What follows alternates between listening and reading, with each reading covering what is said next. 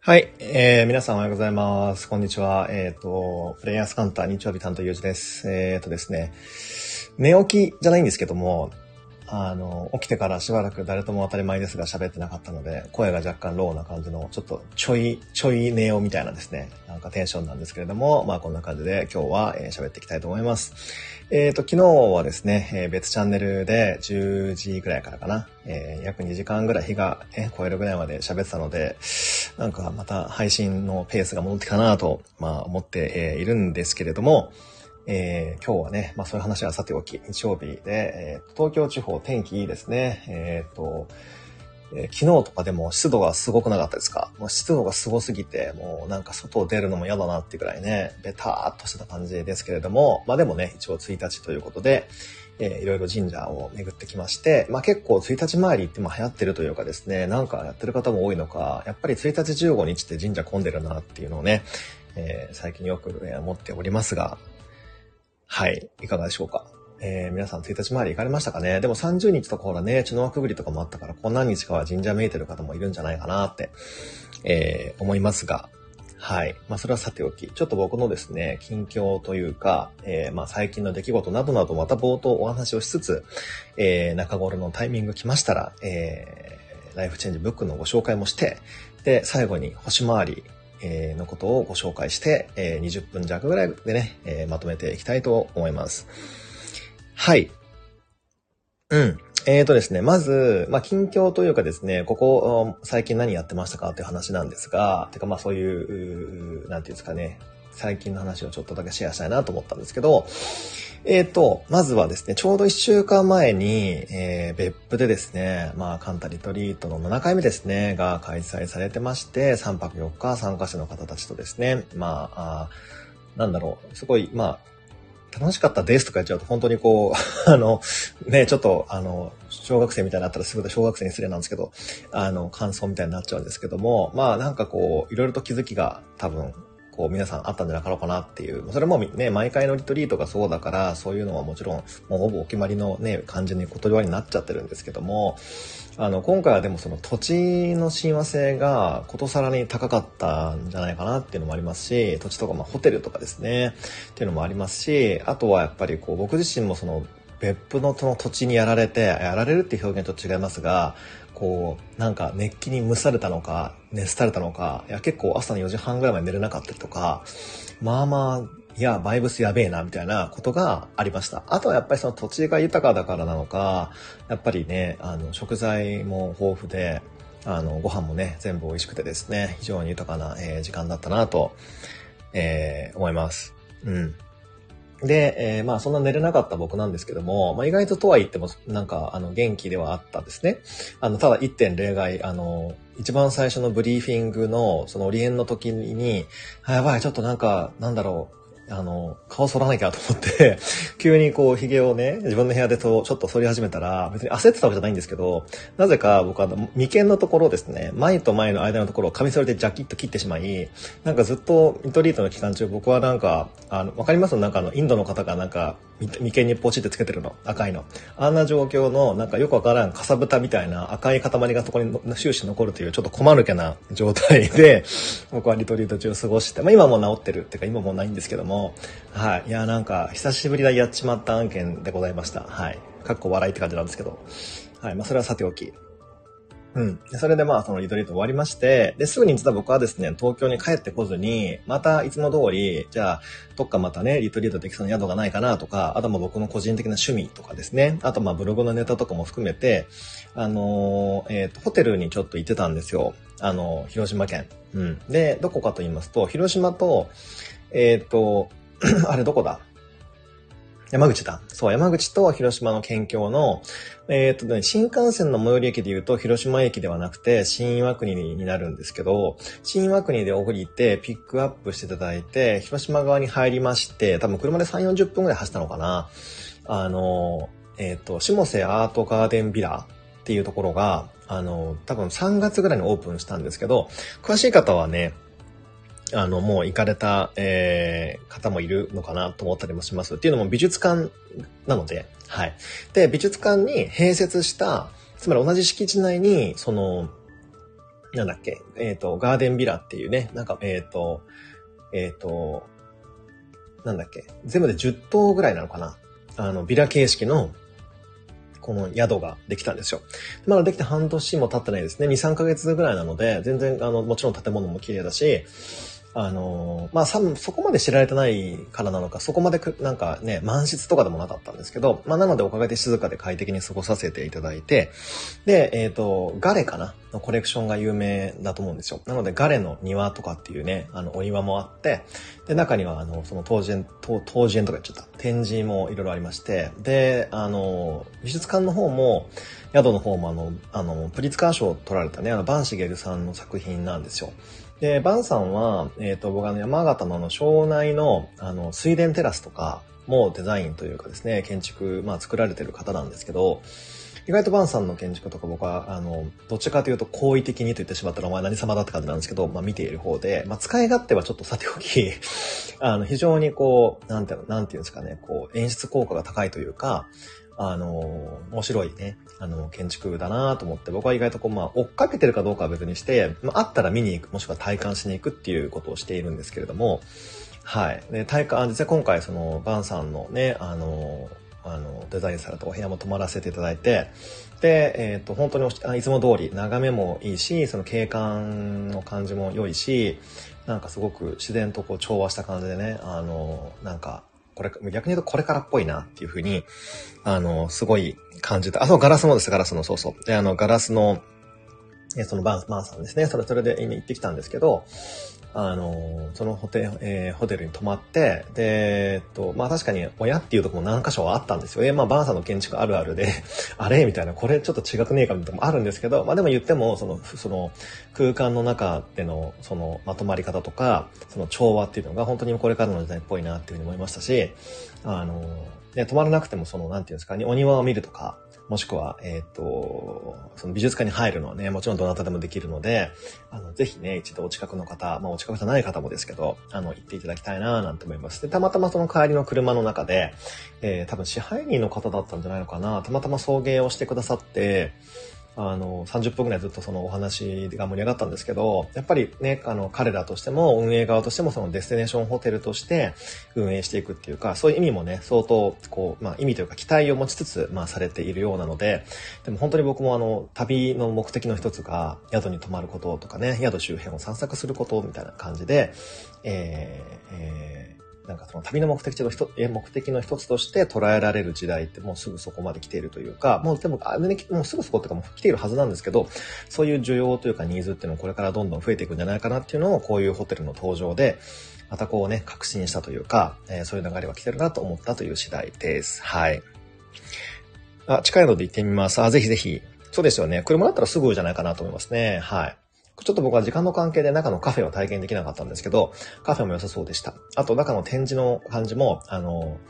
あの、移動式展示室っていうんですかね。あと、あとでインスタかブログなんか載せますけども、あの、部屋がね、こう、あの、水盤の上をこう、コンテナみたいなやつがこう移動して、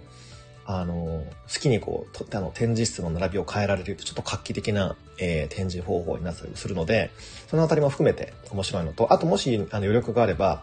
まあそうだな、歩いて1分半ぐらい なんだそれって感じですけど、かけて、あの、な、なんだかな、防護用の丘？なんとかっていうと丘に登れるんですけど、その敷地内にありますけどね、そこ登ると、瀬戸内海とその移動式コンテナが見見下ろせて、すごい綺麗でした。はい。なので、もし行かれた方はその丘の方も、ちょこちょこっとジグザグな道を歩いてちょっとめんどくさいなっていうのはあるんですけども、よかったら上がってみてくださいという感じでした。はい。ちなみにですね、あの、中の、僕はちなみにホテルの話になっちゃうんですけど、ホテルの中は、本当にあの、なんていうんですかね、こう、海外とかの建築とか好きな人、えっ、と、海外の方ですね、とかは本当にこういうの好きやろうなっていう、なんかああいう瀬戸内ビューって意外と僕もいろんな国行きましたが、あの、いろんな国、その海外の国ではあんま見られないあのビューなのでその瀬戸内ビューと、まあ、その著名な建築家が作った内装っていうかね雰囲気とっていうことでダブルで美味しい、えーまあ、体験ね experience できる、まあ、それだからこそまあねその destination ホテルになり得るんだと思うんですけどもそのあたりのツボをねよくついてるなと思ったホテル滞在でございましたという感じです。でなんだかんだホテルの滞在とリトリのリトリートの件で冒頭10分ぐらい喋っちゃいましたけどもだいぶねその別府でそのなんか熱されたというか蒸されたと言いますか、その体感が、えっ、ー、と、ここ2、3日に、2日ぐらいかな、やっと戻ってきまして、本当にね、終わった日とかその次の日はぼーっとして、いきなりギア戻しますとか言った手前とか言ったもののあんまり戻らずにですね、さあどうしようみたいな感じであわあわしてたんですけれども、もう今はね、だいぶ、えー、はい、大丈夫です。はい。なので、あのー普通のノーマルギアに戻しつつ、通常業務にね、えー、まあ戻して、で、また多分、マウイに、あと2週間、ぴったり2週間かな、ぐらいで僕は行く先に、1日2日前乗りしちゃうんですけども、行くんで、あのー、また、ね、今度はマウイ虫になるのか、マウイに熱されてくるのか何かわかりませんが、まあちょっとまあ7月とか6月はそういうタイミングなのかもしれませんね。はい。ということで、ぼちぼち次はライフチェンジブックのコーナーに行きたいと思います。うん。で、今回ご紹介する本は、えっ、ー、と、僕ね、会ったこともあるというか、何回かお会いしてるんですけど、あの、とうとう、あの、初の著書を出されたということで、あの、今回はそちらのご紹介をしたいと思います。まあ僕もね、いつもお世話になっている、あの、ワリブックスさんから、えー、初の著書を出されている、えっ、ー、と、この肩書きは何て言うんですかね、プライマリープロフェッショナルセラピストということで、お子さん、OCO お子さんですね。の、えっ、ー、と、一番最初の本、初の著書、本当の自分を知るというね、帯に書いてますけど、えー、タイトルがですね、私の解放ガイドというタイトルで、うん。で、えっ、ー、と、もちろん内容もそうなんですけど、あのえっ、とね、イラスト？本文のイラストとかのこの福田さんという福田敏之さんか、そう、総画とか、もうこの辺がす、この辺がってこの辺も素晴らしくて、中にもね、何枚かのチャプターの切り替えごとに多分その絵があの、入ってるんですけど、そこがなんかすごく幻想的で、あの、ファンタジックな感じでね、すごいいいなって思いました。むしろこの、かポストカードとかだけあっても欲しいなって思うぐらい、あの、ナイスな、えー、総画ですね。はい。で、イラスト付きで中ももちろんわかりやすくて、あの、そのまさにこのタイトル通りですね、私の解放ということで、それを促してくれるような英知というか、彼女が、お子さん自身が現場、現地でですね、あの、まあ、こう、貯めてこられたというか、ストックされてきたこととか、まあ、体感されてきたことっていうのが体系立てて分かりやすく書かれています。で、その中で一節、ちょっと僕はね、あの、興味深かった、っていうか、あ、これって結構いろんな人にあるんじゃないかな、僕もあったけど、みたいなのがあったので、そこだけちょっとご紹介しますと、えっ、ー、とですね、レスパイトケアっていう、あの、仕組みっていうふうに彼女、お子さんは書いてるんですけど、レスパイトケアって皆さんご存知でしょうかね？あの、実は僕はこの本で初めて知った言葉なんですよ。レスパイトケアってね、あの、あの、要するに、えっ、ー、と、介護とかの現場で使うというふうに言われてるんですけども、えっ、ー、と、小休止、息抜き、えー、休息を意味して、ショートステイなどを活用することで、介護者が一時的に介護から離れてリフレッシュや休息を取る介護する者のためのケアを指す言葉ですってこの本には書かれてるんですね。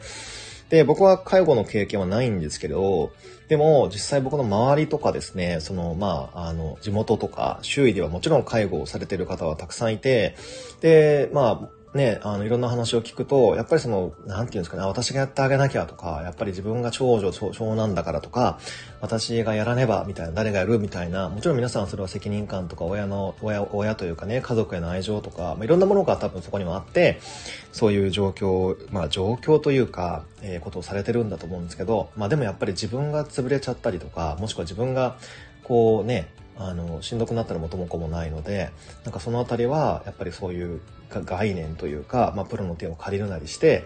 あの、そういうふうに自分を息抜きさせるってこともすごい必要だなっていうのは、これ読みながらも思ったんですけど、でも実は介護じゃなくても、ああ、自分がやらなきゃとか、自分がやってあげなきゃとか、あの、なんか、やるべきだ論みたいなのにとらわれてる方って意外と多いんじゃないかなっていうのは思うんですよね。なので、介護じゃないけど、レスパイトケアなる概念を自分で一回インストールして、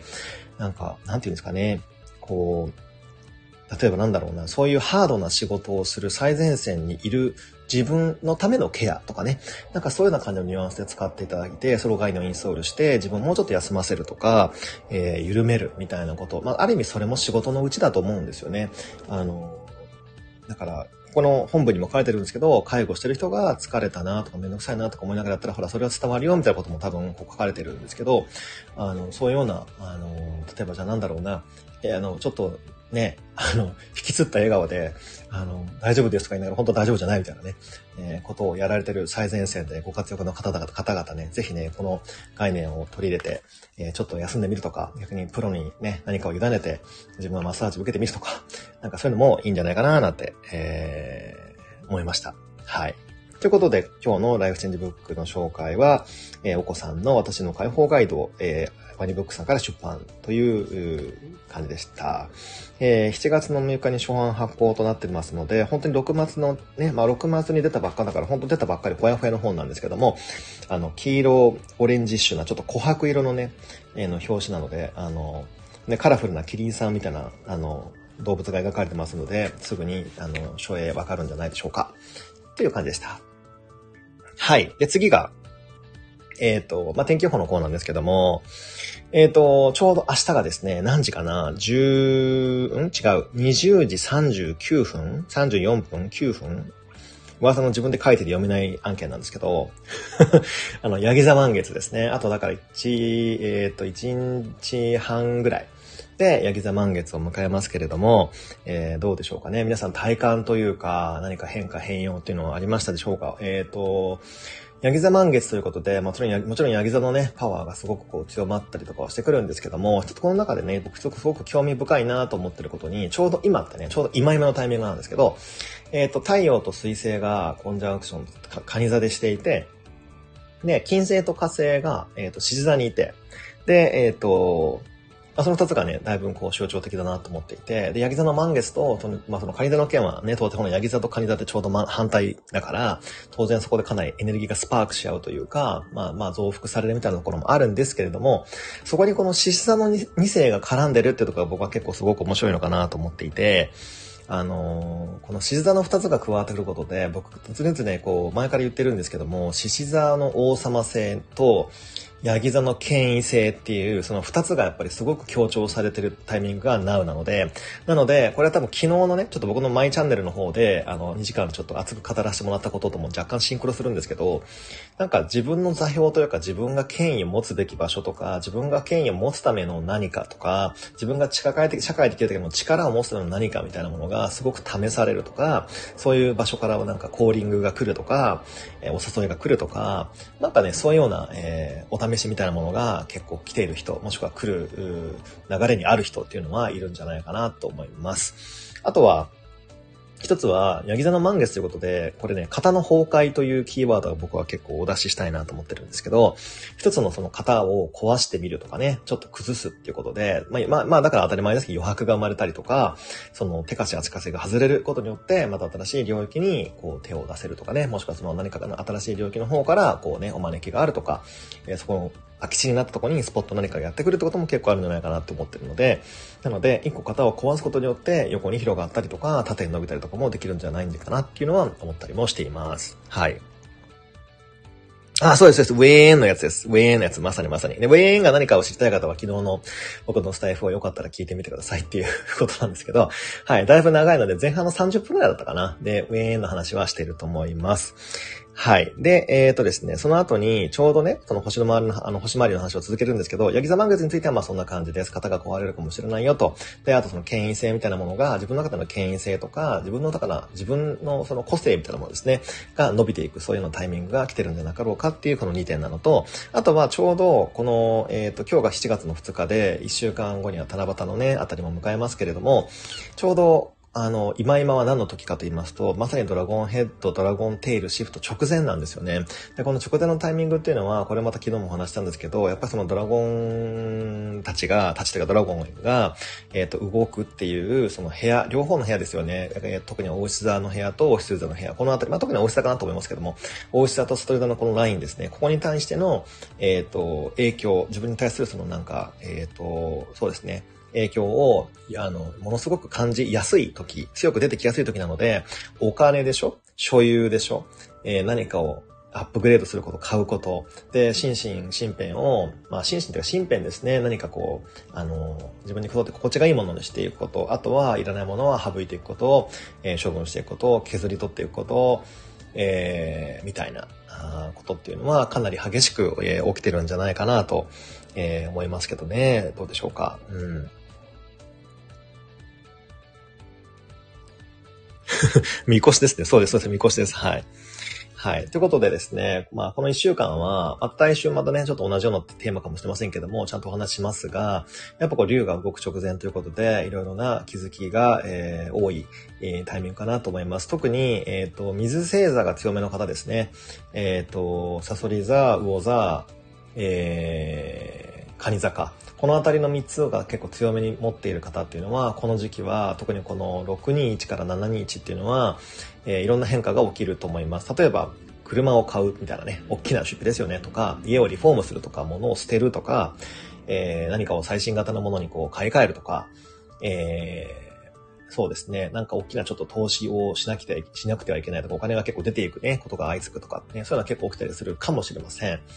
はい。でも、とは言っても、それが家族のためとか、誰かのためとか、何かをね、こう、こう、良くしていくっていうふうにつながるんであれば、多分必要投資、必要経費、な感じで、多分投資、必要な投資でしょうし、それで自分が満足するんであれば、それはもっとガンガンね、やっていただいても、えー、いいんじゃないかなと、えー、思います。はい。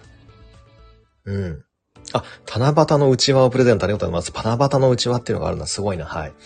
うんうん。ということで、えっ、ー、と、今回はこんな感じで、ヤギ座満月のこととかですね、まあ、ドラゴンヘッドの移行のことについてお話ししましたけども、えー、で、ヤギ座満月超えたら今度はね、えっ、ー、と、カニ座の新月があって、その後にまた水亀座の満月かな。はい、来ますけれども、そのあたりも随時またレポートをしていきたいと思います。お、カニ座が降ってきたすごいカニ座が降ってくるってことがあるんだ すごいな。超タイムリーじゃないですか。はい。ということで、ぼちぼち、ちょうどもう、ちょうどとかも20分超えましたけども、えー、こんな感じでちょっと今日は終えたいと思います。はい。私は今日今からちょっと仕事に行くんですけれども、